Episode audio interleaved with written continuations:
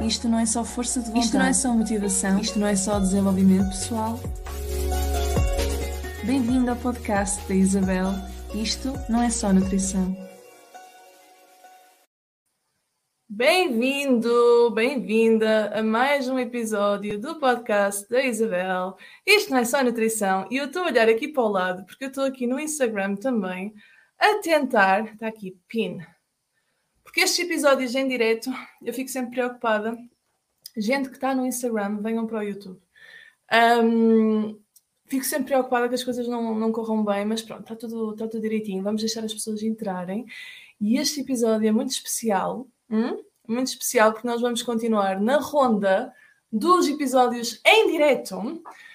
E ao contrário do último episódio, desta vez, hoje, eu não estou sozinha tenho uma convidada muito especial que eu já vou, ela já está aqui em sala de espera, já vou mandar entrar. Um, e esta convidada especial vem assinalar um tema muito especial e uma semana ainda mais especial, porque eu acho que, acho que, ninguém, que ninguém reparou, nós estamos em plena semana de abertura de vagas para o Mais Que Nutrição e tu tens as portas abertas para fazer parte da nossa nova turma. E se me segues nas redes sociais, e eu aconselho-te a, a, ir lá dar uma vista de olhos, arroba Isabel Pedroso Silva, bem como ao perfil da nossa escola, arroba ouve o teu corpo. Já deves estar farto de me ouvir falar disto, mas se a gente insiste, é sinal que é bom, né? Pelo menos as alunas que entraram há dois meses no Mais Que Nutrição, todas elas estão a dar continuidade um, e tu vais poder conhecê-las e aprender com elas também se decidires entrar neste momento.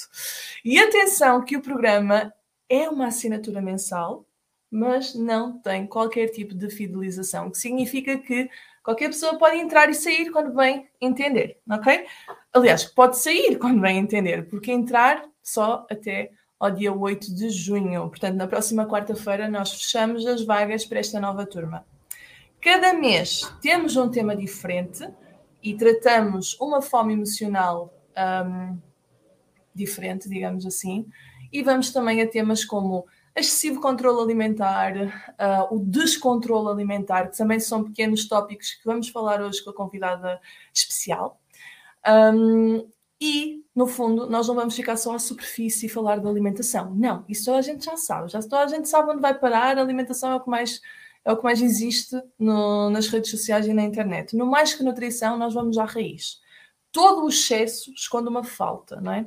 E cada mês nós trabalhamos um tipo de fome diferente: fome de conexão, fome de criatividade, fome de propósito, fome de dinheiro, enfim. Este próximo mês em específico, o que tu vais entrar, o tema é fome emocional mindfulness e preencher o vazio, isto é, aquela fome de preencher um vazio, alguma coisa ali que, que está e que não está.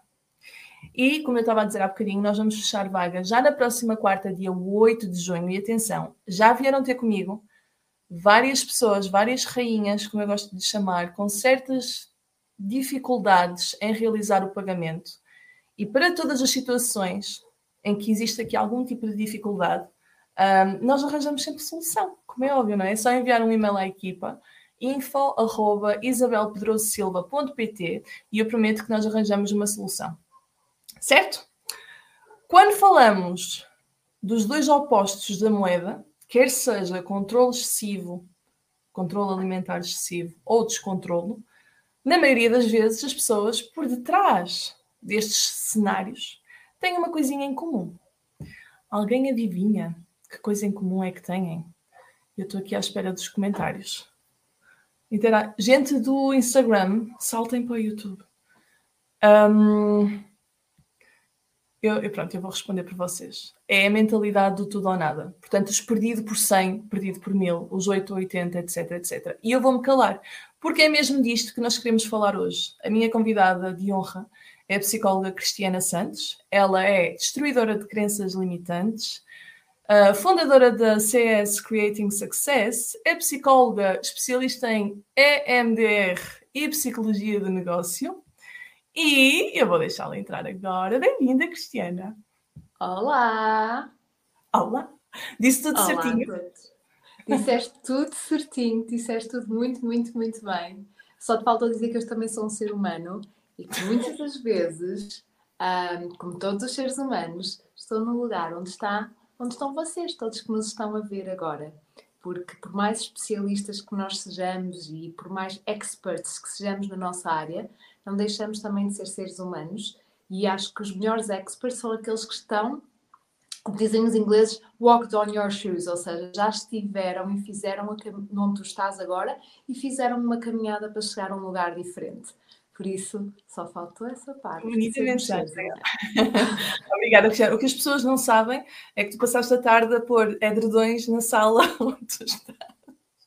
Eu, eu queria muito, queria muito mostrar-vos, um, uh, ah, mas pronto, isto vai, eu costumo dizer, isto vai viver no. no... isto está tudo cheio. Eu prometo que a seguir eu tiro uma foto e ponho no, no Instagram para vocês verem que está tudo cheio de edredons à volta para diminuir o eco, que eu não estou na minha casa, né? porque eu nunca teria um armário ali para vocês verem. Uh, pronto, para tentar diminuir Mas, olha, o eco. O som, Está perfeito, está tá? perfeito. Tá, ótimo. Olha, e, e, obrigada por estares aqui connosco. O tema de hoje, tu tinhas-me dito, quando eu e a Cristiana falamos, eu até inclusive escrevi num dos e-mails que enviei hoje, perfeccionismo, o que é que achas, Cristiana? E a Cristiana foi assim, o ganha-pão dos psicólogos.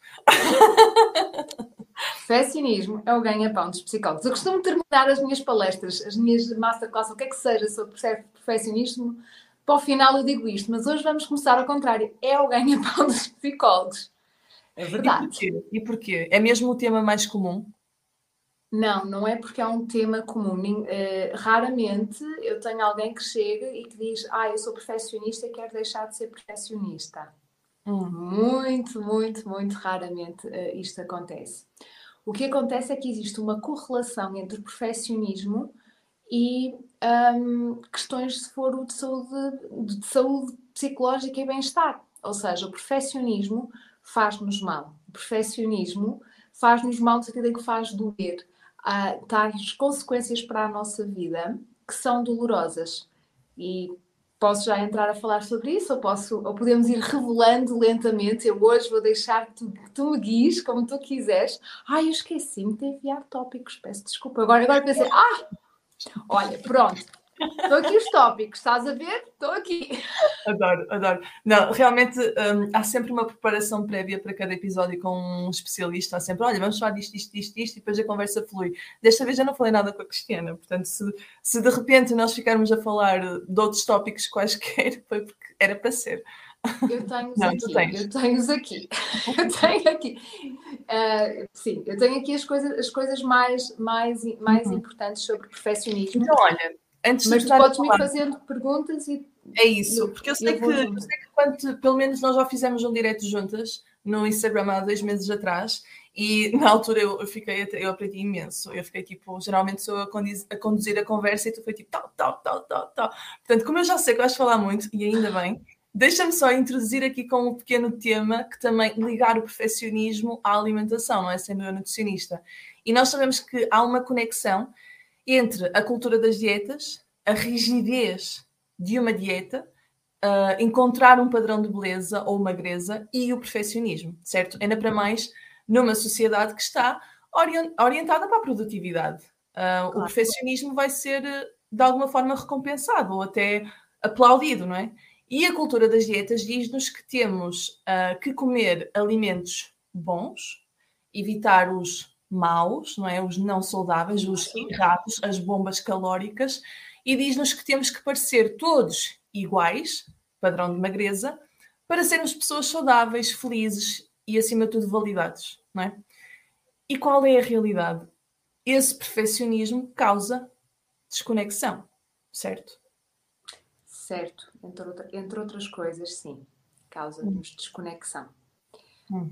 Um, vamos começar por falar o que é, é isto do perfeccionismo, não é?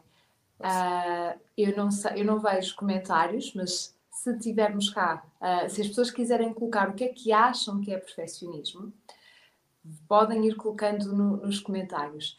É uma conversa que eu tenho frequentemente, não é? Que, que há uma percepção de que perfeccionismo é bom.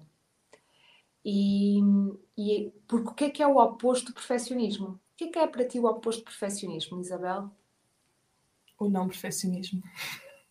Ok. E o que é que é uma pessoa não perfeccionista? Eu estou a fazer as perguntas à Isabel, coitadinha, ela já sabe, ela sofre sempre Eu comigo nos diretos. Deixa-me só interromper, Cristiana, está aqui a Helga. Ah, Helga. Elguinha! Helga, o que é que é para ti o oposto de eh, perfeccionismo? Vamos deixar ela responder. Entretanto, podes desenvolver, Cristiana. Ok. Ahm, normalmente, nós até temos aquela concepção de que, ah, sim, claro, perfeição não existe, não é? Essa coisa da perfeição não existe. Mas depois, muitas das vezes, quando eu pergunto, ok, então qual é o oposto de perfeccionismo? As pessoas descrevem quase como, bem, mas se eu não for perfeccionista, eu sou um deixa-andar. Sou um- é uma, é, um- usando a expressão do Norte, é um abandalhado, estás a ver? Uma pessoa que é abandalhado, deixa andar, não quero saber, não, não me esforço, não dou o meu melhor. Então, eu até já sei que isto do perfeccionista é inatingível, mas mesmo assim, eu devo tentar ser perfeccionista, porque se eu não for perfeccionista, então eu serei o oposto.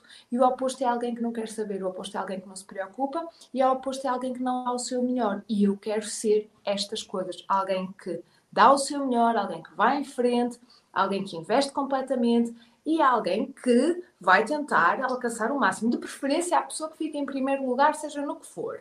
Apesar de que nós sabemos que não há problema nenhum ficar em segundo lugar. Mas se eu ficar em primeiro, Melhor é ainda. tudo, é? muito, é tudo muito melhor. Espero que Olha, a Helga, desculpa interromper, a Helga está a dizer relaxamento. E olá, Carla, bem-vinda. Olá. Sim, exato. Ah, o relaxamento é uma forma de nós de sairmos do perfeccionismo. Em, e vamos então falar também já sobre isso da- daqui a pouquinho. Mas eu queria aqui que as pessoas percebessem um bocadinho o que é isto, porque eu sei que racionalmente, quando nós dizemos, ah, perfeccionismo não é uma coisa boa. Claro que não, Cristiana, perfeccionismo não existe, isso é uma coisa de Deus, isso é uma coisa de- de- do divino e tal, inatingível, inalcançável. E é. No entanto, todos nós fomos sendo, desde pequeninos, fomos todos tentando ser o mais perfeitos possíveis. Porque o perfeccionismo, e falando aqui em termos psico, psicoemocionais, o perfeccionismo é caracterizado por um evitamento da falha e das imperfeições. É um Hum.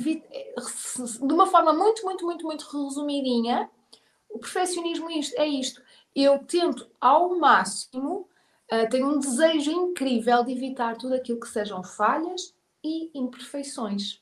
E ao evitar estas falhas e imperfeições, eu tenho. O que, é que é que eu tenho? Eu tenho padrões de exigência extremamente elevados, tenho tendência para ter autocrítica e posso continuar aqui a falar de uma série de características más que estas pessoas têm.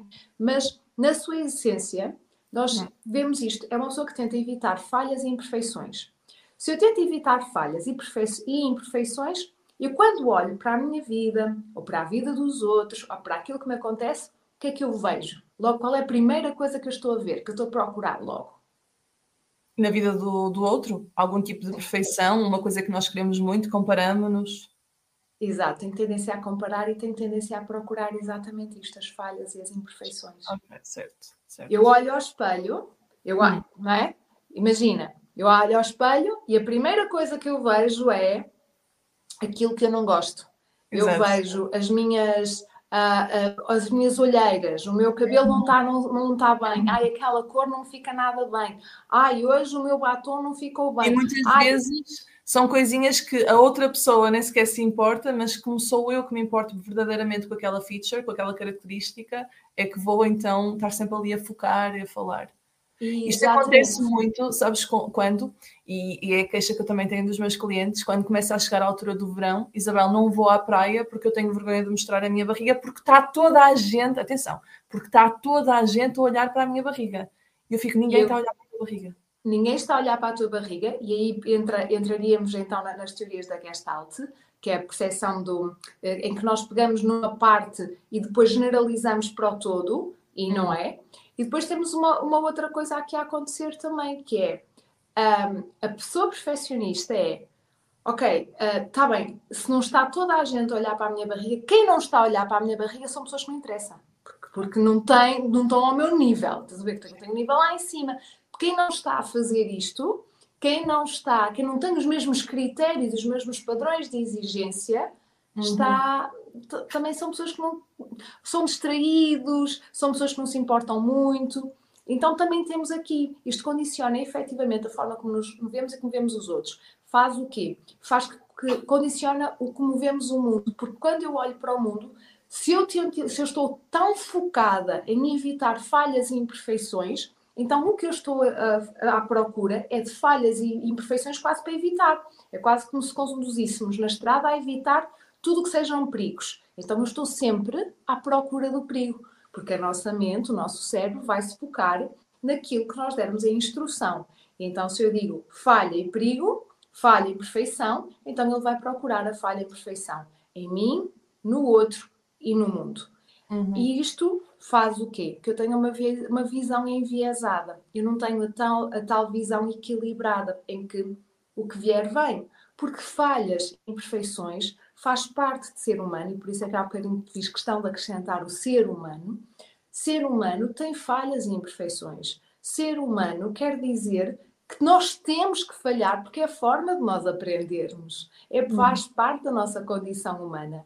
As nossas imperfeições hum. podem, podemos substituir esta palavra por características. Certo.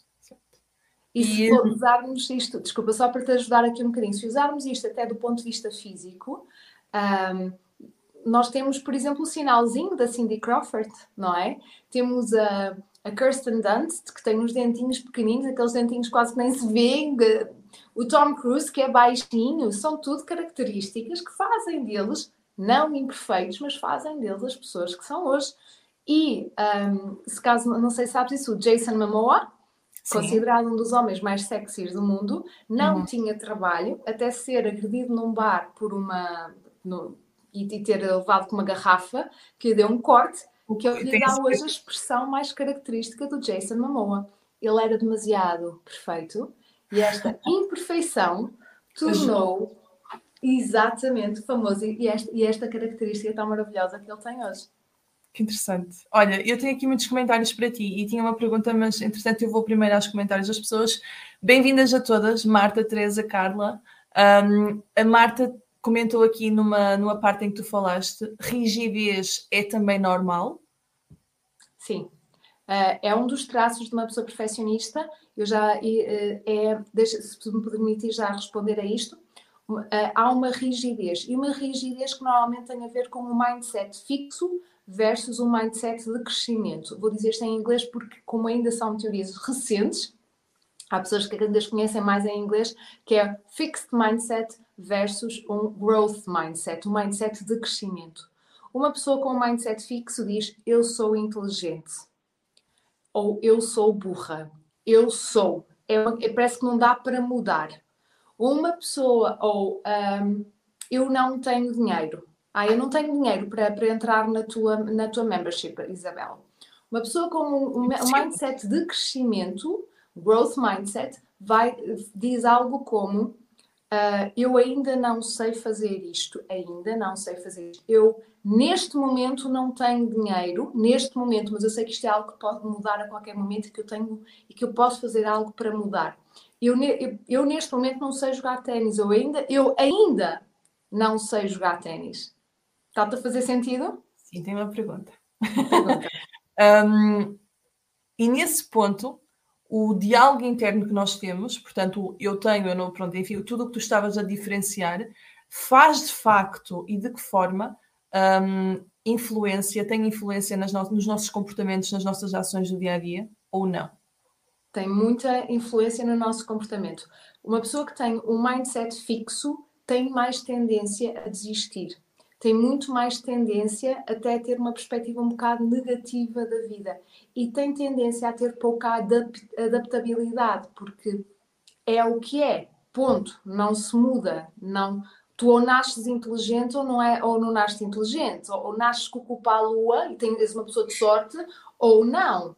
Um, enquanto que uma pessoa com um mindset uh, de crescimento, não é, um growth mindset, sabe que há sempre potencial que pode ir desenvolvendo, então vai sempre procurando como desenvolver esse potencial e, ao mesmo tempo, vai também fazendo com que seja mais adaptativa a cada uma das circunstâncias, porque as circunstâncias são o que eu fizer delas. E eu posso me reinventar, eu posso me fazer de, diferente, de diferentes formas. Nada é fixo, tudo está em crescimento e tudo está em desenvolvimento e eu tenho poder, que é, quero salientar isto, eu tenho poder para mudar. Mudar a mim e as minhas circunstâncias. Um, aproveito para quem está cá e está a gostar deste tema, porque não é o tema de mindset fixo versus mindset de crescimento.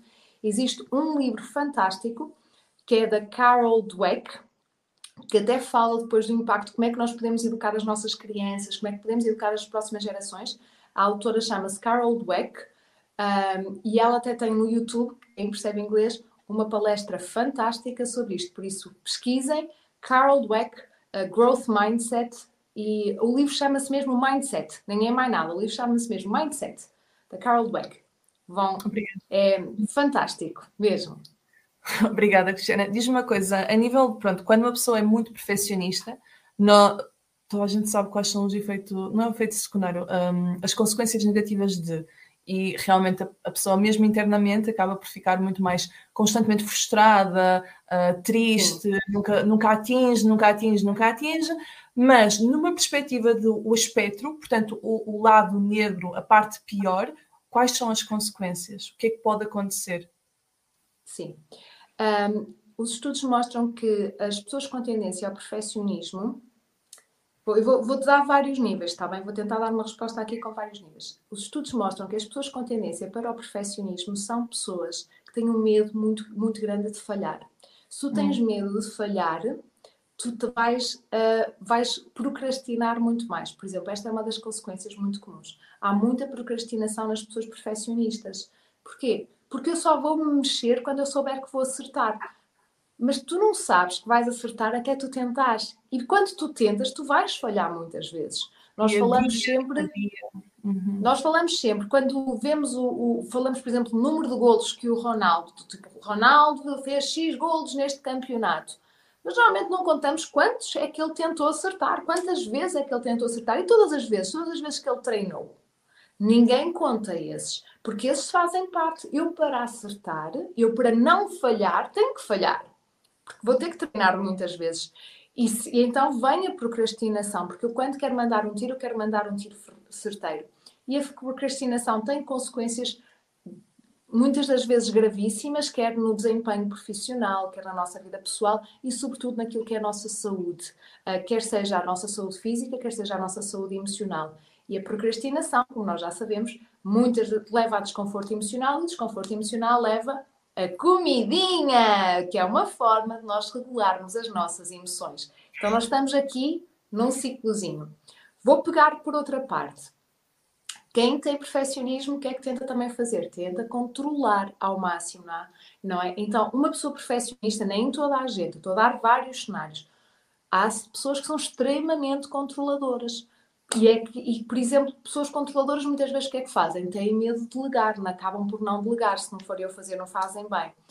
E não estamos a falar só no trabalho, porque no, no trabalho nós, todos nós conseguimos identificar aquele chefe que é tem que ser assim e tem que ser à maneira dele, e se não for daquela maneira parece que nada está feito, e depois nós fazemos uma coisa e depois para quê? Porque ele vai refazer tudo, porque tem que ser ele a fazer. E em casa, aquelas pessoas que se queixam de que estou super cansada, tudo em cima de mim. Se não for eu a fazer, ninguém vai fazer da mesma maneira, mas não delego nada porque ninguém faz como eu. E quando delego, para que é que vou delegar? Porque depois vou ter que fazer tudo outra vez. Outra vez, mesma coisa, controlo, leva à frustração, leva a muita pressão em cima de mim. Como é que nós aliviamos a pressão? No ginásio ou com a comidinha. Vamos Vamos lá, mais, mais uma ou, sandocha. Ou com o tabaco, ou com jogos de computador, ou nas redes sociais, não é? Exatamente, exatamente. É Continuando, uh, outra coisa, baixa autoestima. Porque tu falaste há bocadinho. Pausazinha, baixa autoestima, já vamos lá. Pegando só nesta coisa da procrastinação, isto também é, e de certeza que te acontece, te aparece muito hum, uh, nas tuas consultas e não sei o quê, pessoas que querem muito começar algo, um processo de nutrição ou um processo de psicologia e não começam também pelas mesmas razões. Não é o tempo certo, não estou na altura certa, mas nunca vai ser a altura certa, nunca. Aliás, eu até diria outra coisa, porque assim, há bocado tu apresentaste-me como fundadora da Creating Success. A Creating Success é a minha equipa de psicólogos que eu treino pessoalmente, ou seja, os psicólogos que vêm treinados da universidade, depois tiram as especialidades necessárias para, para trabalharem dentro da CS, que, que é como nós abreviamos a Creating Success, e depois são treinados por mim. E tem horas e horas de formação, temos supervisão semanal e blá blá blá blá blá, blá que é para funcionarem quase como uma réplica, não é? Eu costumo dizer a minha forma de, de me replicar para o mundo. Uhum, uhum. Com as suas características. E depois, normalmente, os perfeccionistas são ah, mas tinha que ser a Cristiana, porque não vai funcionar. Tinha que ser especificamente a Cristiana, porque se não for especificamente a Cristiana, não vai funcionar. E é, não, estas pessoas vão funcionar exatamente, com diferenças de personalidade, obviamente, mas vão funcionar. O método que eu fa o que eu faria e o que elas vão fazer é exatamente a mesma coisa. Isto é uma forma de procrastinação muito comum nos perfeccionistas, que é, ah, mas tem que ser tipo aquela, se fosse, não for aquela, não vai funcionar. Não, uhum. ok, nós temos este, temos este, mas o que é que está disponível e o que é que pode funcionar para mim? E eu vou tentar, e às vezes o tentar vai-me levar ao resultado que eu quero. E vamos, e podemos adaptar, porque tudo tem que ser adaptado. Uhum. Um, e então isto sim tem, tem também outra vez um impacto, esta procrastinação combinada com este perfeccionismo e elevados, elevados padrões de exigência e uma coisinha que às vezes nós chamamos de pensamento mágico, que se não for feito desta forma, ou naquele momento específico, ou com aquela pessoa em particular, não vai funcionar. Que até sei na minha lógica que não é verdade, mas que eu sinto dentro de mim como sendo verdade. Quase uhum. como se fosse uma coisa mágica, mas que não, na lógica, nós não é realidade. Certo. Um, a Marta está aqui a perguntar o autor do livro que tu mencionaste. Carol Dweck. Carol, uh, C-A-R-O-L, Dweck, D-W-E-C-K. Vou tentar deixar nas minhas stories do Instagram. É isso, é isso. É isso. Uh, mindset da Carol agora da autoestima. Autoestima. Estava a falar que perfeccionismo leva também a uma baixa autoestima. Porquê? As pessoas perfeccionistas, para além de terem elevados padrões de exigência que não são possíveis de alcançar, são padrões de exigência irrealistas, também têm tendência às comparações esta combinação faz com que eu nunca consiga lá chegar, eu nunca consigo efetivamente alcançar aquilo que eu pretendo. Então, o que é que faz? Há uma correlação entre, entre perfeccionismo e valor pessoal. Se eu não consigo alcançar aquilo que eu sinto que deveria estar a alcançar neste momento, logo é porque eu não sou boa o suficiente, logo é porque há algo de errado em mim, logo eu sou inferior. E então há uma baixa da autoestima. Um, e outra vez, os psicólogos ganham imenso dinheiro a vender cursos para, para a autoestima. Eu não sei se vocês sabem disso. Uh, se eu quiser ficar milionária, eu vir a rainha da autoestima.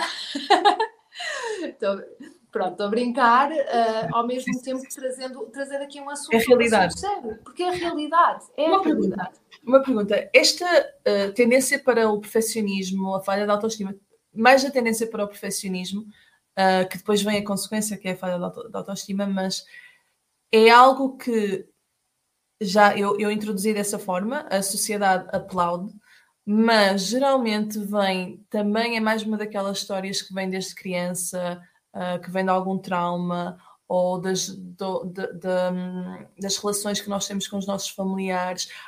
Pronto, claro que há, que há várias formas não é, de, de, aparecer, mas qual é aquela que tu dirias que é mais comum um, levaram uma pessoa super perfeccionista? Normalmente, o que leva a que uma pessoa seja super perfeccionista, perfeccionista podem ser vários fatores, obviamente, como em tudo, mas os dois mais comuns são educação e circunstâncias de vida. Ou seja, eu tenho pais que são muito exigentes, são muito perfeccionistas, ou seja, têm eles também padrões de exigência muito elevados e eu, por observação, começo a replicar esse padrão. Então, esta é uma via muito comum. A outra via é, os meus pais até não eram nada perfeccionistas, e, por exemplo, eu sou, eu sou uma ex-perfeccionista. Uh, por isso, eu já fui altamente perfeccionista e neste momento não sou. Os meus pais não são perfeccionistas, no entanto, Uh, eu desenvolvi o perfeccionismo como uma forma de evitar que coisas más acontecessem, porque se eu fizesse tudo bem, as coisas más não iriam acontecer. Se eu fizesse tudo bem, eu ia ter elogios. Se eu tivesse tudo bem, eu ia garantir que a minha vida ia estar bem e que ia correr bem. Então, o perfeccionismo foi desenvolvido como resposta a uma necessidade de controlo daquilo que se passava na minha vida. Hum. Ok? Ou seja, é quase como se eu controlar. Eu não posso controlar o que me acontece, mas eu posso controlar o quão bem eu faço as coisas, o ser a melhor aluna, o, o vestir-me bem, o arranjar-me bem, o estar bonito, o, o, o portar-me bem em todas as situações. E se eu for boa em tudo, então okay. as pessoas não me vão abandonar. Então, as pessoas vão gostar de mim. Então, um, coisas más não vão acontecer. Eu não vou ser rejeitada. Eu, um, eu vou garantir que não vou ficar pobre e na miséria. Eu vou. Quase como se fosse uma muralha que eu estivesse a, a criar à minha volta. Só que a realidade é que nós não temos controle sobre nada disto. E eu tentar a todo o custo controlar-me a mim para ser perfeita, eu estou a negar a minha experiência de vida. Porque, se, Raquel, uh, Isabel, se eu te perguntar quais foram os teus melhores momentos da vida, ou completamente se... não planeados, completamente não planeados. Completamente não planeados e completamente imperfeitos, porque aconteceram momentos em que uh, se calhar uh, estava, sei lá, as minhas histórias mais engraçadas, por exemplo, eu, não sabe, eu trabalhei na, na na Land Rover durante há alguns anos, na Land Rover em Inglaterra, que é onde eu normalmente vivo. e as minhas histórias mais engraçadas da Land Rover são as histórias em que eu cometi gafes no inglês, não é em que o meu inglês não foi perfeito, em que eu cometi gafes de guarda-roupa. Uh, eu contei lá recentemente, não sei se tu estavas lá, Isabela, ou não, Uh, por exemplo, quando, quando eu fui abrir a Conferência Internacional de Turismo, não é? por exemplo, quando eu, aqueles grandes eventos de speaker em que eu sou convidada, são normalmente as minhas gafes que fazem as grandes histórias, não é? Aquele momento em que eu viro para um senhor e digo: Ah, este senhor não quer saber de mudança, por isso é que está a sair mais cedo. E depois vem-me dizer: Olha, o senhor ministro teve que sair, imensa desculpa.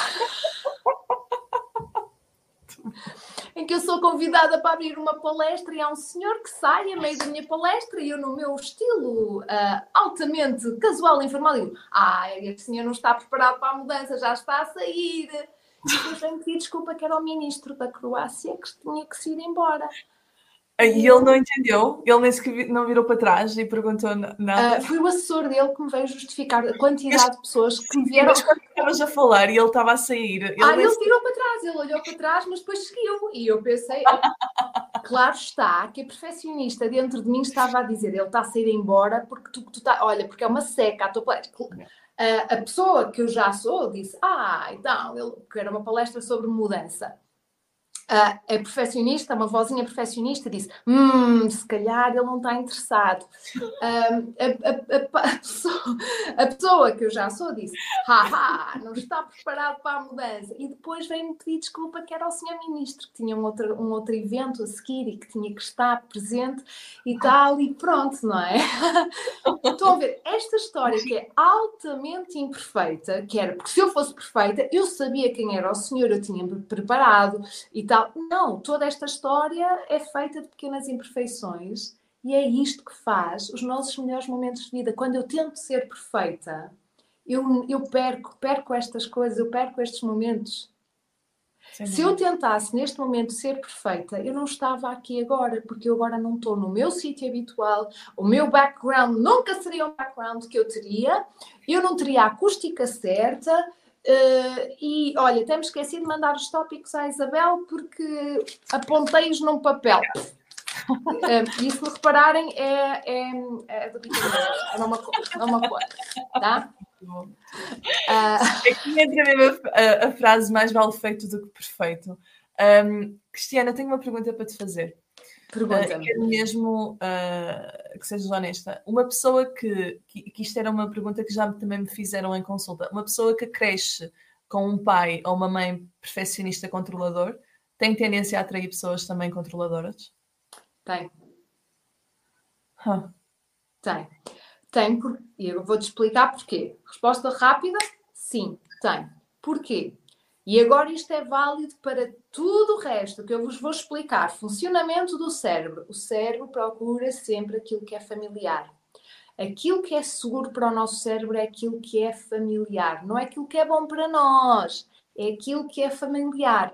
Por isso é que, se, por exemplo, nós tivermos um pai que era indisponível, que era ausente e que nós estávamos sempre a tentar chamar a atenção do nosso pai, nós depois temos tendência a atrair companheiros ou companheiras que são indisponíveis, uh, pouco, pouco, uh, que estão ausentes e que nós temos sempre que esforçar-nos muito para atrair a sua atenção.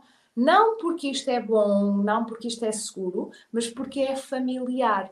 Então nós temos tendência a atrair, ou não é, nós não atraímos, nós sentimos confortáveis. Nós, o, estão a ver os red flags? Não há red flags.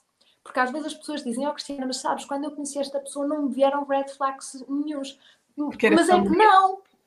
Claro, não vão vir red flags nenhums, porque o teu cérebro está a ver isto como seguro. Isto é seguro, porque é familiar. Porque o teu pai, porque a tua mãe, porque o teu tio, porque a tua avó, pessoas que te eram próximas, eram assim. Então, está tudo normal. Não há problema nenhum. Não vai haver um red flag. E vais ter tendência a aproximar dessas pessoas. Assim como se muitas vezes, agora vou dando aqui um salto, vou dar um salto, às vezes há pessoas que dizem Ai, ó Cristiana, mas ele é tão. Ai, olha, ele até é um bocado cola. Está sempre a ligar-me a perguntar se está tudo bem e, e depois, e, e, e depois ai, está sempre a abraçar-me e a dar-me beijinhos. Ai, Cristiana, a sério, até é chato, até é chato.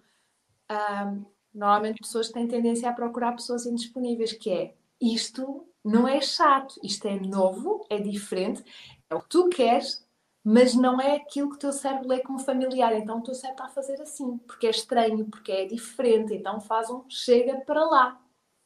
Isso é maravilhoso. Tudo o que tu estás a dizer é maravilhoso. Está a mente de uma pessoa. Deixa-me contar-me aqui uma historinha e depois vamos Sim. continuar. Que tenho... De repente tu falas e, e surgem umas perguntas. Se me vis assim a escrever é porque eu estou a anotar.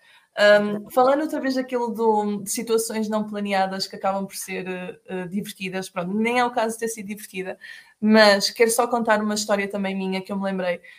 Uh, eu trabalhei há uns anos atrás como um, numa empresa e estava um, responsável pelo mercado espanhol.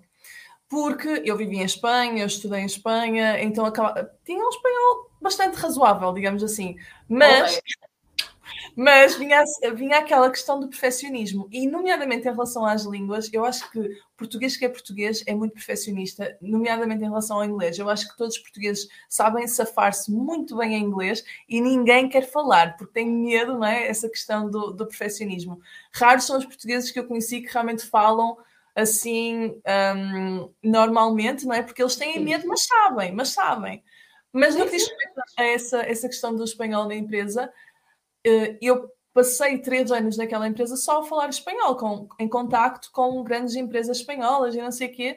E eu lembro que no início eu estava super, apesar de eu ter as bases todas, eu estava super nervosa e eu nem sequer queria fazer reuniões. Eu fazia contactos telefónicos, mas reuniões cara a cara com pessoas não é, de Espanha, não sei o quê, eu não queria fazer. E eu recordo-me que eu era super novinha e na altura até falei com o meu patrão sobre isso e nunca mais me... Uma simples frase dele que mudou totalmente a minha perspectiva, que é eles têm a sorte que tu vais para lá falar espanhol. Não é a tua língua materna, tu podias ir para lá falar português e eles que te desamerdem, não é? e aquilo fez-me ver, realmente não é a minha língua materna, porque é que eu estou com coisas? Eu, eu, eles têm realmente sorte que eu estou-me aqui a esforçar para falar espanhol. E, e, isso mudou mesmo a minha forma de ver as coisas e realmente acabou por o meu espanhol desenvolver-se muito mais um, após esse episódio. Portanto, era só uma notinha aqui para, para as pessoas falarem. Eu, eu aproveito para acrescentar aqui o, a, visão do cérebro perfeccionista. Um, como eu contava há bocadinho, eu um, há, toda uma história, mas eu posso vos dizer que eu fui para a Land Rover e fui a primeira business psychologist da Land Rover, sendo que eu não concorri à vaga. uh, eu fui entrevistada para, para um trabalho, eu fui à Land Rover para ter um trabalho de nível de entrada para treinar o meu inglês, porque o meu inglês não era bom o suficiente.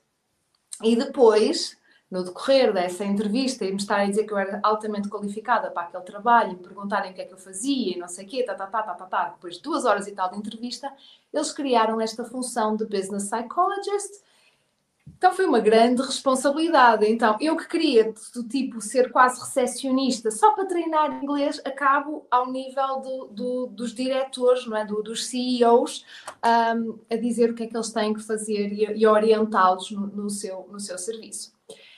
E então, uh, eu volto em meio, sobretudo era o meu primeiro ano em Inglaterra, era normal que de vez em quando eu me esquecesse de uma palavra ou não sabia dizer muito bem e ia cometendo umas gafes.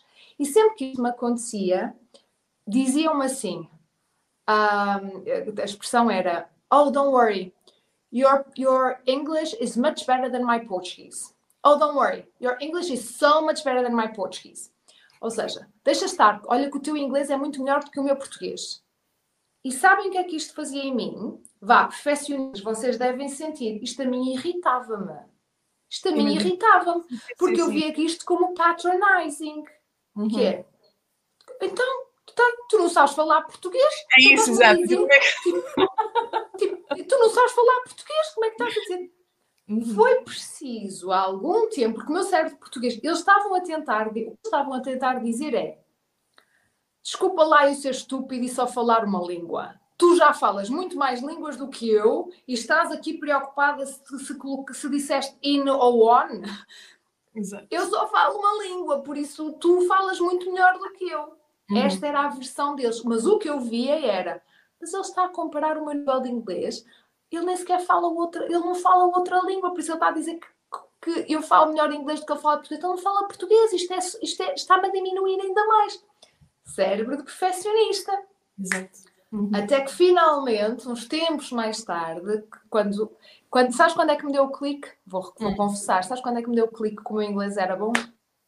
Quando? Dois anos depois. Dois anos depois. Só dois anos depois, quando vou para o MBA, eu no meu MBA uh, estavam pessoas de 60 nacionalidades e um colega italiano, também diretor de uma empresa, pediu-me para se eu podia rever os trabalhos dele antes de submeter por causa do inglês dele. Uhum. E eu, ah, porque eu dava os, os meus trabalhos, ao princípio dava-os à minha vizinha americana para ela os rever por causa do inglês. Eu fiz isto duas vezes, depois pensei, pá, não vou estar sempre a chateá-la. E só vai como for. E este meu colega uh, uh, italiano pediu para eu rever os dele. E eu revejo os dele e vejo que é um inglês mesmo básico. Tipo, para mim era um inglês super básico. E pensei, pá, mas as ideias estão lá, de negócio, está lá tudo. Ele tem as mesmas notas que eu. Se calhar, opa, se calhar uhum. já, já, já, já deixavas esta coisa, Cristiana. Já, já paravas com isso. Olha, oh, oh, Exato. E pegando por aí, o que é que tu dirias que. Porque nós só estamos a falar, estamos já 43 minutos a falar do lado mau do perfeccionismo. O que é que é o lado bom do perfeccionismo? Existe ou não? Não. Não. Não. não. Estava à espera de outra resposta. Desculpa, mas não. Não existe, porque, repara, perfeccionismo hum. é idealista, é, é, não existe, percebes? Não, se não existe perfeição, como é que tu, qual é o lado bom de tu tentares alcançar uma coisa que nunca vais alcançar? Nada. Não, pensa, pensa nisto, é. Olha, tu vais trabalhar para tentares comprar um unicórnio. Se tu trabalhares muito, vais comprar um unicórnio. Não existem unicórnios. Mais vale pegares no dinheiro e comprares um cavalo, um pônei e um Ferrari, que tem lá um cavalinho também.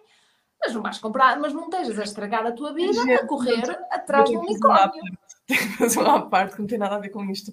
Mas quando eu estava em África do Sul, agora a última vez, um, houve um domingo que eu fui com uma, um grupo de amigas, fomos passear no jardim e, então, e ao fundo do jardim, à beira do mar, estava um unicórnio que era literalmente era um cavalo que eles pintaram a crina de cor-de-rosa e meteram um, um cornozinho no cavalinho, todo bonitinho.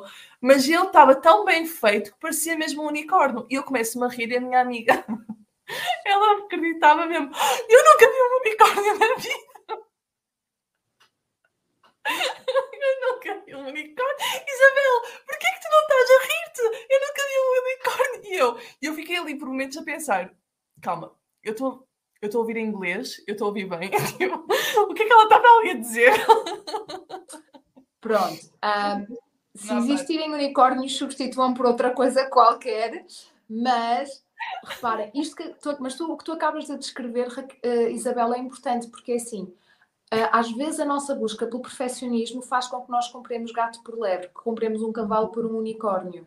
E entramos em relações ou entramos em comportamentos uh, que achamos que são é, é, é o supra-sumo e depois desiludimos.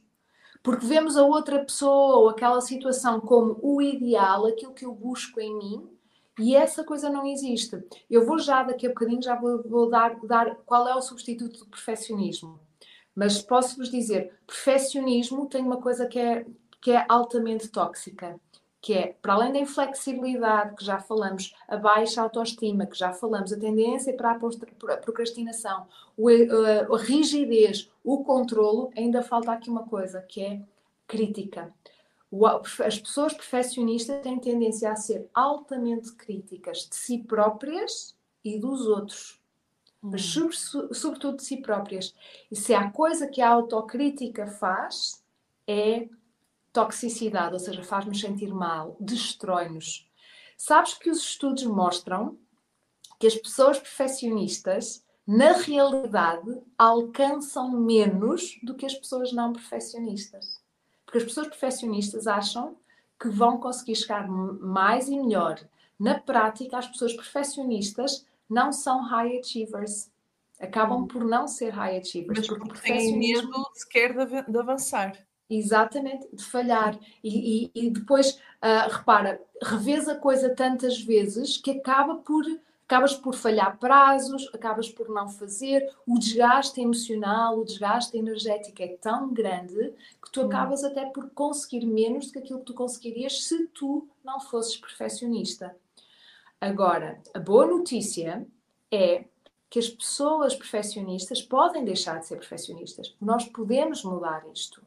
Isto não é uma. Uh, não é algo que, é fixo, é um, uhum. é um traço de personalidade, é uma característica que leva, e esta é outra coisa importante, que eu há bocado acabei por não responder.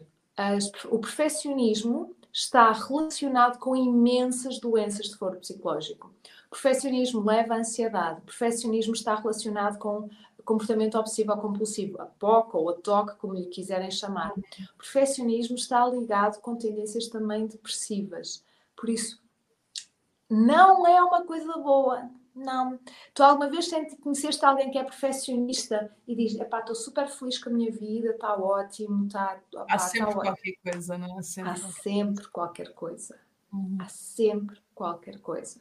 Por isso, resposta à pergunta: qual é o lado bom do perfeccionismo? Nenhum. Não há nenhum lado bom do perfeccionismo. Uhum. O único lado bom do perfeccionismo é, enquanto que vocês tentarem ser perfeitos, vão continuar a sentir-se mal consigo, com vocês próprios e vão alimentar a indústria do coaching, dos livros de autoajuda, da psicologia e vão continuar a comprar, comer comidinha para regular as vossas emoções e outras coisas e vão dar a vida a ganhar à Isabela, à Cristiana e outras pessoas como nós e nós agradecemos. Mas eu prefiro que nos dê a vida a ganhar a serem pessoas felizes. Exatamente. Muito e honestamente. Aqui Exatamente, e obrigada por teres pegado nisso, porque eu queria interromper-te mesmo para falar deste pontinho um, do lado bom do perfeccionismo. Uma pessoa que isto vê-se muito nos. Não quero meter toda a gente na mesma caixa, obviamente, nos bodybuilders e tudo que seja muito ligado ao fitness, não é? O mundo dos ginásios, que querem aqueles corpos perfeitos, esbeltos, tem que ser assim, assado, não sei o que, não sei o que mais, mesmo que a genética não o permita. Um, e isso faz com que haja um controlo excessivo, não é? Da alimentação, tem de ser super perfeita, pelo menos de segunda a sexta tem de ser super perfeita. Qual é o lado bom, supostamente? É que eu no final do mês eu vou ter aquele, vou estar cada vez mais próximo ou próxima do corpo que eu quero. Mas, mas será que é mesmo bom? Porque te, eu já segui, já acompanhei muitas pessoas um, com algum distúrbio uh, idêntico e aquelas pessoas, que não são todas, lá está, mas aquelas pessoas que estão mais próximo de um ideal de, de beleza, elas estão infelizes. Super infelizes. E não veem o quão ótimas, eu ia usar a palavra perfeitas, mas não, o quão ótimas já estão. Mas na cabeça delas, não, há sempre mais, mas há sempre mais, Isabel, mas eu tenho que ir buscar mais, mas há sempre mais. E este controlo excessivo é doentio. E isso tem de ser mesmo um, tratado, como é óbvio, não é? Mas pronto. Eu queria acrescentar que se, ah, porque à medida que estás a falar, hum, se vocês virem, há muito uma correlação. Os, as características que nós estamos aqui a descrever são muitas das vezes as características de quem tem distúrbios alimentares. Porque os distúrbios alimentares são esta busca da perfeição, esta busca de um, de um determinado ideal de beleza, de um corpo, ou do controlo de um corpo, que, na, que, que, é, que é inalcançável, que não existe. Uh, e que depois cria um desfazamento, não é? que eu depois tenho uma alteração, uma alteração da, da, minha percepção, cria um desfazamento entre aquilo que eu sou e a quem eu estou agora e aquilo que é a realidade. Um, em última análise, nós vamos para os distúrbios alimentares. Óbvio, e, óbvio. e falava do. Uh, uh, Isabel faz, os, caso não saibam, já fiz uma masterclass na, na, na membership da Isabel, faz um excelente trabalho. Nós temos um programa no qual também vamos trabalhar juntas, que é o Amar o Corpo que é, que é também para isto, para nós desmontarmos estes. Hã? Em breve. Em breve, exato, em breve. Primeira membership, não se preocupem, há para tudo, há primeiro, para tudo. Primeiro, mais que nutrição, entrem no Rei da Turma, que nós já estamos quase a fechar a, as vagas, e depois sim vamos um, falar desse projeto novo. Ver, se eu fosse perfeccionista agora, estava aqui a dizer: estás a ver, Cristiana, já falaste e não devias ter falado. Olha a voz crítica logo aqui.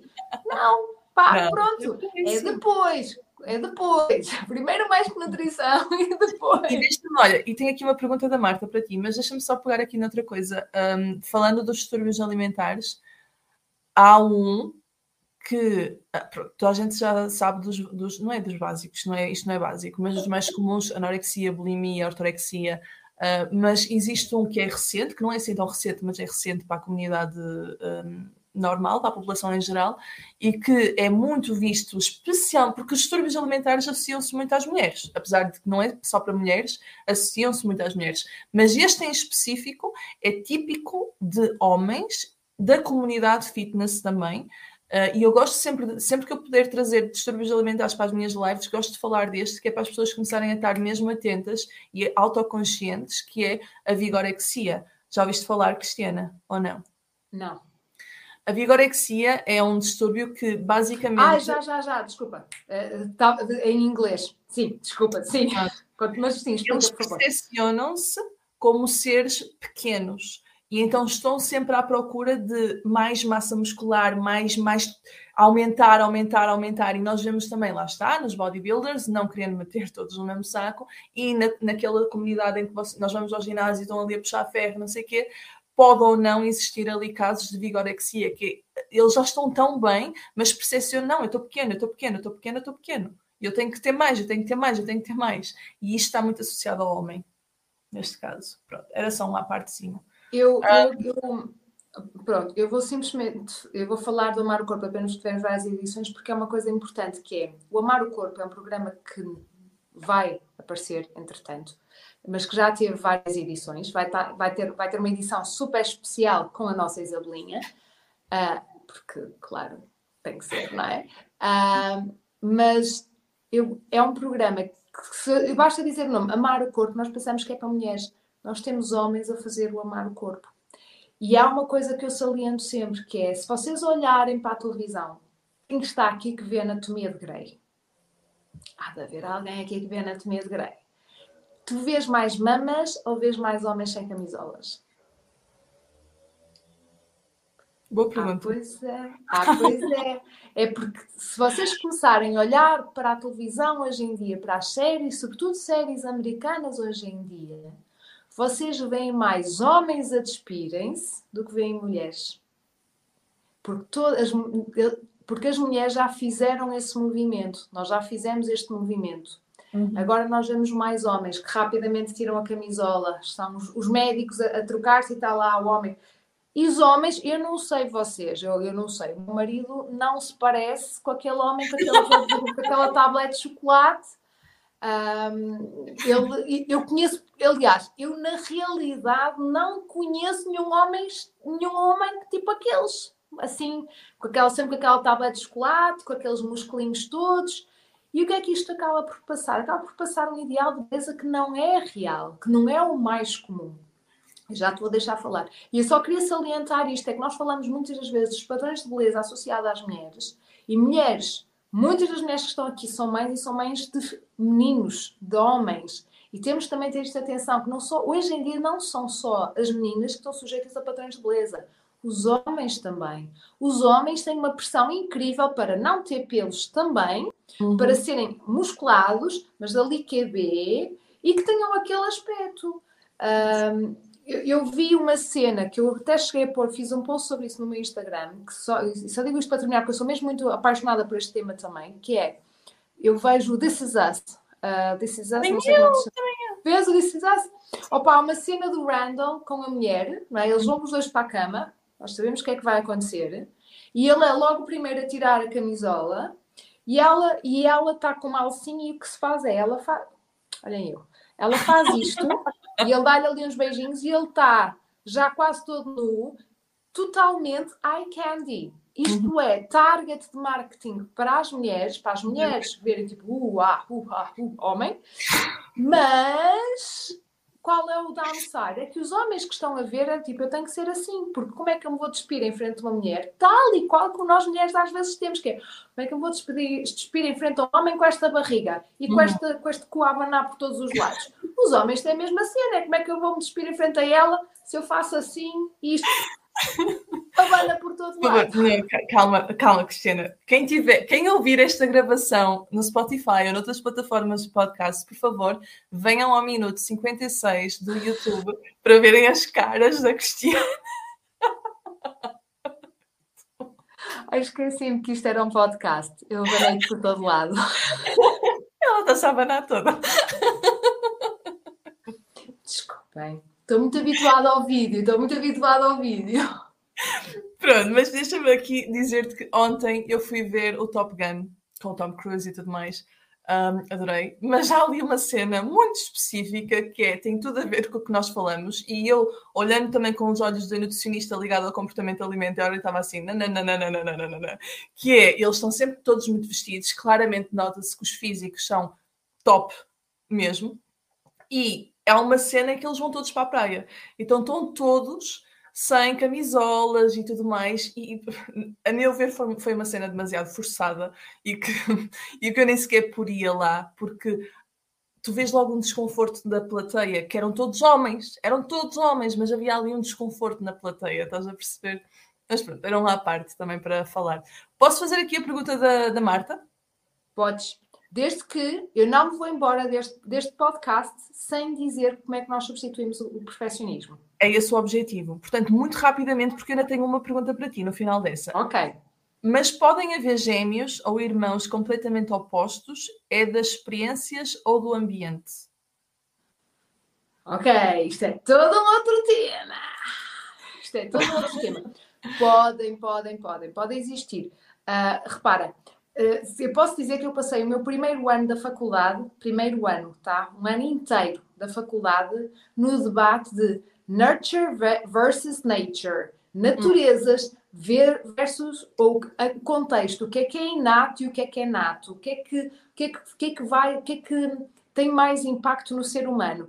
E ao fim de um ano, de várias cadeiras a debater isto, chegamos à conclusão, chega-se à conclusão de que não sabemos.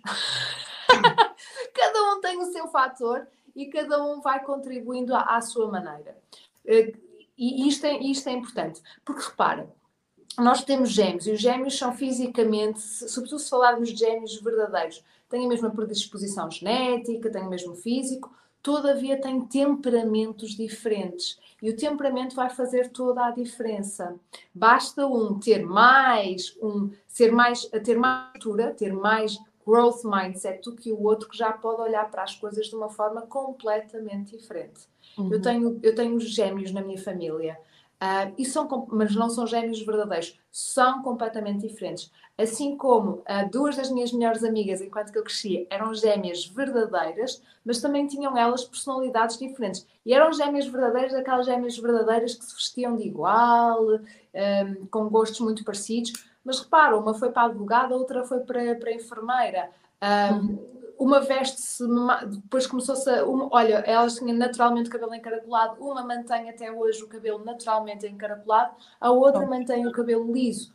Uhum. Nós, nós também temos, nós temos liberdade de escolha. Uh, pode ser o nosso ambiente, mas também temos aqui o temperamento que vai uhum. também fazendo com que as coisas sejam, sejam diferentes. Obrigada, Cristiana. Agora, por favor, resolve-nos a situação, não é? Como é que nós equilibramos isto? Tu não tinhas uma outra pergunta para mim? Essa é a final, é a pergunta de prazo. Ah, ok, ok. Pronto, já, já estou com medo dessa, já estou com medo dessa. então, o que eu queria também deixar-vos aqui um bocadinho é. Tivemos aqui a falar do, do perfeccionismo e porque é que não é bom. Um, o que eu quero aqui deixar é como é que nós substituímos o perfeccionismo. E, por exemplo, eh, está-me a vir muito, muito à memória algo do, do, meu, do meu sogro. Eh, que foi uma conversa engraçada. Eu tenho, tive esta conversa com o meu sogro no Instagram, nem sequer foi frente a frente. Senhor Alvin, se estiver a ouvir, olha, está a ver já, olha aqui, ligadas ao público. Ah, ah, foi, tivemos esta conversa até no Instagram, no, no seguimento de um, de um post qualquer que eu fiz, que ele dizia mas eu sempre tentei, ao longo da minha vida, seja em circunstâncias hoje, ser o mais perfeito possível. E mesmo e sendo a perfeição inalcançável, acho que é algo que o ser humano deve sempre tentar alcançar. Claro está, com todo o respeito, que isso foi algo que ele tentou incutir nos filhos. O meu marido ainda hoje luta com o medo de falhar. Hum. De onde é que aquilo terá vindo? ainda luta com o medo de falhar. Eu quero dizer que há uma geração para trás, esperemos nós para trás, que, que, que, será a geração dos nossos pais, dos nossos avós, em que, em que era isto, perfeccionismo era visto como uma coisa boa. Hum. Nós já devemos estar noutro nível de desenvolvimento. Nós devemos procurar aquilo que é o equilíbrio e perceber que o que é bom é ser realista no sentido de assumir que eu, enquanto ser humano, a ter uma experiência humana, eu, a falha faz parte. O que se aprende hoje em dia nas escolas de empreendedorismo, nas escolas de business, é falha o mais rápido, falha o mais, mais, falha o mais rápido possível e, um, e, e o número, maior número de vezes possível logo no início. Quanto mais tu falhares e mais cedo, maior a probabilidade que tu vais ter de acertar. Se vocês olharem para os grandes nomes, por exemplo, do negócio, um, desde do, o Jeff Bezos da, da Amazon, um, o Elon Musk, por aí fora, vocês vão, vão ver tu, que são tudo histórias em que primeiro perderam e teve um negócio que não correu bem e depois é que uhum. conseguiram e depois, depois, depois entraram em falência e depois voltaram-se a erguer. Foram pessoas, são pessoas que não tiveram medo de falhar, foram falhando e reerguendo-se e aprendendo com as falhas. Nós hoje sabemos que falhar faz parte de sermos mais e melhor. A falha é quase, é quase como se estivéssemos a construir uma parede e a falha é o tijolo. É um tijolo, não é um buraco. Uma falha não é um buraco, é um tijolo, é um degrauzinho que me vai levar onde eu quero ir. Porque, porquê? Porque se eu puser um tijolo e se eu puser outro tijolo em cima e não puser uma colinha, ok, isto é instável. Mas o que então o que é que é esta colinha? Esta colinha é a aprendizagem. Se eu falhar, aprender e eu puser outro tijolo, isto é sólido e vai-me levar onde eu, quero, onde eu quero chegar. Então, como é que nós, se eu deixo cair o perfeccionismo, para eu não cair no abismo do quero lá saber, uh, então eu não me vou preocupar com nada, vou ficar completamente desleixado. O que é que, como é que eu substituo isto? Eu substituo para eu faço o meu melhor a cada momento e o meu melhor é o suficiente. E eu vou repetir. Eu faço o meu melhor a cada momento e o meu melhor é suficiente. É isto. E o meu melhor não é sempre igual. O meu melhor se eu estiver, vamos imaginar que eu estava a fazer esta live com uma gripe. O, o meu melhor com uma gripe é completamente diferente do meu melhor num dia em que eu descansei, estou super bem, estou no meu ambiente. Provavelmente esta live será mediana por eu não estar no meu ambiente, mas é o meu melhor neste momento, nas circunstâncias em que eu estou, naquilo que eu tenho a cada momento. Porque eu, enquanto ser humano, isto é o máximo que eu posso fazer e isto é realista. Uhum. E ter abertura, eu faço o meu melhor a cada momento e o meu melhor é o suficiente e eu estou sempre aberta e disposta a mais e a melhor. E estou sempre aberta a aprender. Porque a outra coisa é que, quando há bocadinho eu falava do perfeccionismo e crítica, as pessoas perfeccionistas são normalmente muito defensivas. Têm tendência a entender a crítica ou um comentário como algo mau, defenderem-se e o que é que acontece? Nem toda a crítica é boa. Há críticas que é mesmo para pôr limites, mas há outras críticas que se nos dão crescimento. E se eu não tiver abertura para crescer, para ouvir, eu não vou desenvolver, eu vou estagnar. Uhum. Então, quando eu deixo isto, ok, eu também estou aberta a crescer, estou aberta a mais. O meu melhor é o suficiente, eu dou o meu melhor em cada momento e o meu melhor é o suficiente. E estou aberta a crescer e a desenvolver. E, e, e o feedback que eu recebo não é a crítica, já, eu já vejo como feedback, já não vejo como crítica, vai-me ajudar a crescer muito mais. Uhum. Outra coisa, substituímos saindo do mundo do perfeccionismo, nós substituímos a crítica por compaixão, que é ter compaixão pelos erros que eu cometo, ter compaixão por aquilo que ainda não está como eu gostaria de ter. O meu nível de exigência é elevado, eu tenho que o ajustar àquilo que é possível. Isto é como eu esperar que uma criança de 6 anos me faça uma composição a, ao nível de um aluno do 12 ano obviamente não vai conseguir. Quando ele chegar ao 12 ano, ele, ele conseguirá, não neste momento. Então eu tenho sempre que adequar o nível de exigência ao nível em que eu estou e àquilo que me é possível naquele momento. Uhum. Mesmo porque, vamos a mais um momento de funcionamento do cérebro. O nosso cérebro repete aquilo que faz bem, repete aquilo que é validado. Todos nós procuramos validação. As pessoas perfeccionistas procuram validação externa. Porquê? Porque nunca têm validação interna porque elas uhum. sentem sempre que aquilo que fazem nunca é suficiente, logo nunca dizem ah, boa, fizeste bem, estou super orgulhosa Eu costumo dizer, é, de vez em quando tens que dar o teu abracinho, não é? E está tudo... Isso! É tu não te validas, não é? Porque nunca é suficiente para ti. Então tu precisas que alguém de fora venha e te acalme um bocadinho e te diga, não, olha, calma, isto até foi bom. E tipo, hum, ok, ah, baixou um bocadinho, não completamente, mas baixou um bocadinho aqui o meu desconforto emocional. Hum. Se eu substituo por compaixão, que é, ok, tu fizeste o teu melhor possível aqui, agora, pode não ter corrido como tu gostarias, mas uh, eu sei que tu vais conseguir fazer melhor da próxima vez. Olha, e para fazeres melhor da próxima vez, o que é que tu precisas? Porque isto não é do tipo, ah, olha, tu és fantástico e especial, não mudes nada e vais ver que da próxima vez corre melhor. Não, ok, não correu bem, tem compaixão por ti agora. Não é de chicote, é de beijinho e de abracinho. Ok, olha, não correu como tu gostarias agora. Um, é normal que fiques triste, é normal que fiques desiludida, mas da próxima vez vai correr melhor. Repara agora o que é que tu não gostaste tanto, o que é que tu podes fazer diferente, mas também repara o que é que tu fizeste bem. Porque nós temos tendência a repetir o que nos faz sentir bem. O que é que tu também fizeste bem? Ah, olha, pá, pode nada ter corrido bem, mas olha, pelo menos fui, não desisti. Olha, pronto, estás a ver, és uma pessoa que persiste, és uma pessoa que és resiliente, uhum. não vais não vais, não deites, não deitas a toalha ao chão, ok? Vamos procurar isto. Compaixão. Vamos procurar aquilo que nós fazemos de bem e vamos lembrar-nos disto. O que eu tenho que fazer é o meu melhor a cada momento e o meu melhor é o suficiente. E eu estou aberta à mudança, eu estou aberta a novas aprendizagens. E quem me está a ouvir neste momento, reparem como é que se estão a sentir a ouvir isto. E eu espero ouvir isto. Olha, eu espero ouvir. Sim, sim, sim. Vão sim, ver sim, o, o, suspiro de alívio. Eu até tentei chegar-me à câmara mais. Sem suspiro de alívio. Uhum. Eu quero esses ombros a relaxar. Eu quero esta rigidez do pescoço a desaparecer. Uhum. E quero que quando vocês forem com esta forma de estar na vida, vocês vão ter muito mais espaço para fazer bem e para se sentirem bem com aquilo que fazem.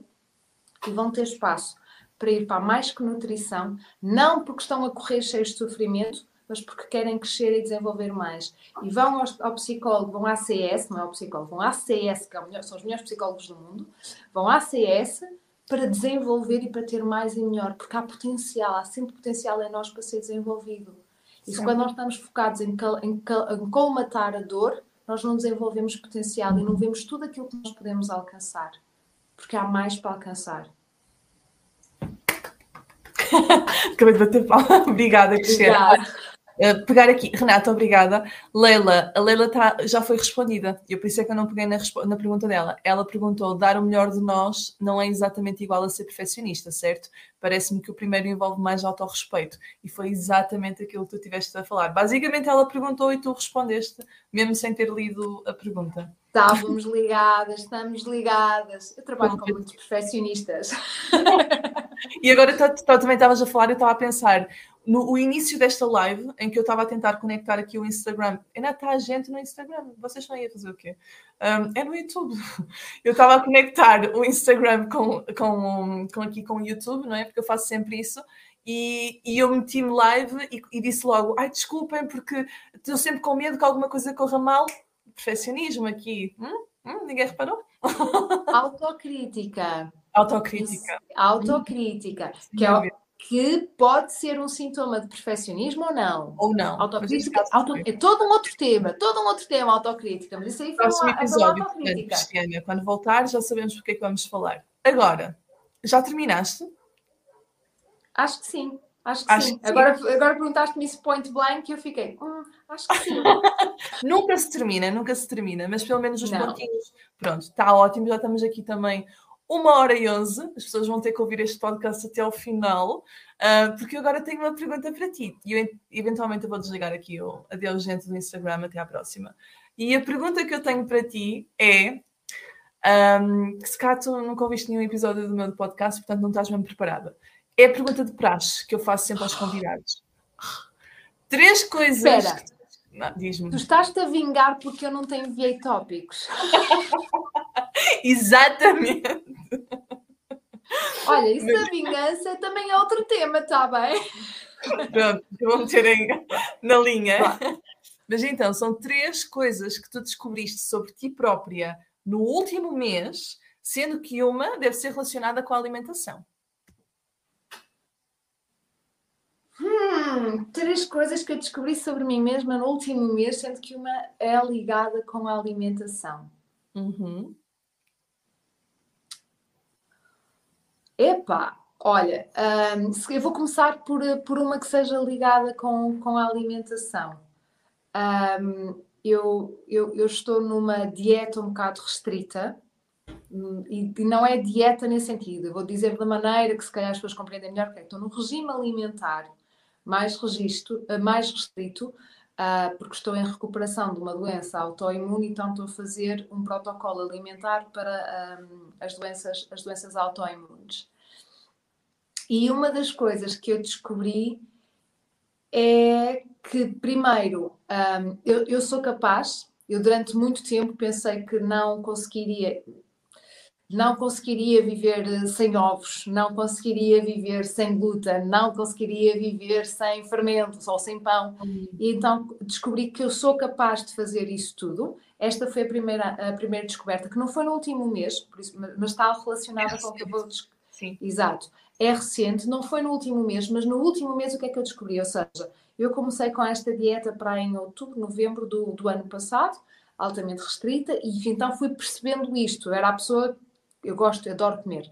Uh, e, e, então achava que não iria ser capaz, e, e, e, sou, descobri isto, mas também descobri, e isto agora sim, no último mês, e foi quando nós estivemos juntas há umas semanas, Isabel, que eu descobri que eu também posso, de vez em quando, comer outras coisas e que não há problema nenhum. Eu vou chorar agora. E que não há problema nenhum. Deixa-me só interromper-te. Eu vou chorar porque essa é a minha premissa em todas as consultas que eu dou de saúde gastrointestinal, porque é a minha outra área, não? o meu outro nicho. E uma coisa que eu estou sempre a dizer é a tua microbiota ela está em constante evolução. Eu acho que nós falamos sobre isto, não é? até no, quando estivemos juntas. Então, obviamente que é muito mais uma questão de quantidade do que propriamente a qualidade do alimento. E o objetivo é sempre tu comeres um bocadinho de tudo, digamos assim, para alimentar diferentes bactérias. Mas eu nem vou entrar por aí, senão este episódio vai para duas horas. É, então, então foi, foi isso, porque e, e, liga um bocadinho com isto do perfeccionismo. Eu estava quase com medo de. Uh, e atenção, tenho que dizer que não foi a Isabel que me passou, uh, isto foi a, a, medicina funcional, não é? Uhum. Que me passou este protocolo e por aí fora. E para quem está doente, não é? Ou quem, quem, sente muito os sintomas da doença, quer fazer tudo certinho, quer fazer tudo direitinho, porque de todo eu não quero ter uma recaída, de todo eu quero me ver livre do bicho de vez ou do problema de vez. Mas estava a, estava a sentir, estava a sentir falta, e é, ok, eu posso, eu hoje de manhã comi pão, pão de Rio Maior, com uma fatia de queijo, e foi, ok, e não tenho vontade não tenho vontade de comer amanhã. Ontem, porque estou num sítio que me traz muitas memórias alimentares, comi uma amendoinha, um bolo, que é um bolo que tem. É um bolo, né? É um bolo com creme de ovos e amêndoas. As amêndoas eu posso comer, mas creme de ovos, massa folhada, o resto não. Mas comi ontem e hoje já não senti vontade de comer e está tudo bem. E foi, esta foi uma aprendizagem recente em relação à alimentação, que obviamente que eu sei que se eu comer pão hoje uh, um bolo amanhã, e depois amanhã comer queijo, e depois comer. Uh, ok, aí vou, vai haver um problema, não é? Porque aí vai haver um problema. Mas se mantiver isto, mas um, eu posso fazer isto, por exemplo, uma semana de férias, eu posso dar umas facadinhas e, e, e, e o meu corpo é forte o suficiente e é equilibrado o suficiente e vai lidar com isto. Sem dúvida, é. sem dúvida. Esta foi. Antes de continuar, faltam duas. Um, antes de continuares, eu só quero dizer que no, na membership na Mais Que Nutrição, que é o programa que eu estou agora a abrir vagas, nas sessões de mentoria, uh, eu, digo, eu, digo, sempre às alunas que elas estão aqui e não, e não vou mentir, uh, usem-me, já que me estão a pagar, usem-me. Um, e então o que eu faço é, nós não falamos apenas de comportamento alimentar, de fome emocional e de controle excessivo. Nós aproveitamos as sessões de mentoria, de facto, para ter quase uma consulta ali todas nós, e eu vou endereçar os problemas de cada um e quase em todas as consultas falamos de saúde gastrointestinal. Obviamente, quando existe uma patologia, uma condição, é necessário acompanhamento individualizado, mas dá para dar umas luzes e dá para eu guiar nessas sessões de mentoria. Portanto, é muito... Está, é, não é só mais do que nutrição, nutrição é mais também do que comportamento alimentar. Ah, usem-me. Agora continua, Cristiana. Mais e, e, ela tem imenso conhecimento, por isso. Usem-na. Usem-na. Uh, outra, outra coisa que eu também aprendi sobre, sobre mim, e estou a ser mesmo. Eu estive a pensar, não é? Quando falávamos, eu estive aqui a pensar, mesmo muito, muito honesto, muito de coração, é. Um, há sempre em nós uma tendência em definirmos, em pôr-nos numa caixa. E eu há, há, algum tempo que já tinha desistido de me pôr numa caixa, porque não me consigo colocar, pôr numa caixa. Mas pus duas ou três, que é um, não deixa de ser, tipo, ah, não me limito uma, mas limito-me só a duas ou três. e então no último mês tem, tem, é, é outra aprendizagem sobre mim mesma, em que é eu adoro, uh, eu adoro estar, fazer sessões individuais com os meus clientes, mas também adoro, adoro imenso estar com a minha equipa e, e estar com os clientes através da equipa e gerir a equipa e passar conhecimento. Eu adoro um, a área de negócios e ensino, trabalhar com, com, com gestores de empresas e com empreendedores e, e adoro toda essa parte do negócio e de os fazer crescer e, e toda essa parte, mas também adoro estar aqui na, nestas lives com, com a Isabel ou lives ou podcast, ou quer que seja, a, a falar é? disto tudo e adoro também a parte em em, em que é, adoro a parte de falar das minhas falhas, sabes? Gosto muito de falar das minhas falhas. Uh, que era aquela coisa que durante tanto tempo nós tentamos esconder. Eu gosto de falar das minhas falhas, eu gosto de falar e, sobretudo, falar das minhas falhas e como é que eu lido com elas e como é que eu as ultrapassei e mostrar esta parte. E então um, esta adoro ser uma pessoa altamente técnica que sou, que não é sou muito alto, muito técnica, com sei imensos estudos científicos e as teorias e como é que isto se faz e, a, e depois saber a prática e também esta outra parte que é toda a parte do espiritual, do energético, que nós também vamos tu, tu descobriste recentemente este balance, né? este equilíbrio uh, que tu tens. É isso? Eu descobri que uh, não, não é um descobrir, é um assumir. É quase como se ah. eu não me reduzia, já, eu já não, eu não me reduzia, eu já tinha mais espaço, mas foi como se aumentasse ainda mais. Olha, como se quem não está eu estou a abrir mesmo os braços, como se aumentasse ainda mais o espaço que eu ocupo e que eu habito e poder trazer isto tudo para as pessoas em cada momento. O que for, ter estas multivalências, descobrir tudo isto em mim e não sem ter que me definir ou reduzir ou escolher uma ou duas, três coisas e poder trazer tudo e poder ser tudo. E há uma sensação de liberdade que eu tento cada vez mais, que acho que me, ao enriquecer me enriquece os meus clientes, a gente trabalha comigo e com a minha equipa, porque vai passar, percebes? Vai passar, porque é isto que eu quero que toda a gente possa sentir, que eu posso ser tudo e não tenho que me reduzir em nenhuma área da minha vida e posso uhum. ter esta sensação de liberdade total naquilo que eu sou, não Cristiana, como eu estou na vida. Vou-te interromper porque tu estás aqui a falar imenso. O último tem de ser pessoal. O que é que eu descobri sobre mim pessoalmente? Isto não é Sim. pessoal, isto para mim é, é pessoal. É, mas estás aí muito para o negócio, para a área. É pessoal, é pessoal. Mas agora nós queremos ir à. Lá está, tu gostas de ser vulnerável. Estás-me a criticar. Estás-me a criticar. Estão a ver? Ela a fazer isto em direto. Nunca mais cá venho. Olha lá fazer-me isto em direto. Ai, falas muito. Ai, estás a ser muito. Olha, censurada. Olha, descobri pessoalmente que a Isabel, que não gosta de ser criticada. Não, isto é a veia do perfeccionismo da Cristiana. Muito bom, muito bom. Olha, o que é que eu descobri sobre mim pessoalmente? Hum. Queremos saber os podres e tudo, estás a perceber? Ah, o que é que eu descobri sobre mim pessoalmente? Olha, pronto, ah, eu já sei isto, eu já sabia isto, mas pronto, eu sou muito perfeccionista com cores de cabelo. detesto que me pintem o cabelo de amarelo. Era isso que eu queria saber. Pronto, isso. Ah, ok, tu, eu não sabia que tu querias um podre, podias me ter dito. Tu procuravas especificamente um podre, pronto, podias me ter dito que era um podre. Eu detesto quando vou. Eu, eu sou perfeccionista, sou perfeccionista, é isto, não, eu, eu sei muito bem o que é que eu quero e o que é que eu não quero. E há coisas que eu não gosto, e eu não gosto que uh, me pintem o cabelo de amarelo. Não gosto. Estão a ver aquele loiro que fica amarelo? Uhum. Não gosto. É, para mim é das piores coisas que me possam fazer. Prefiro ter o cabelo escuro Não amarelo. Obrigada, Cristiana. Foi ótimo. Foi ótimo. Espero que tenhas gostado. Gostei. Não gostei que me censurasses, pronto. Mas o, resto, o, eu vou. final.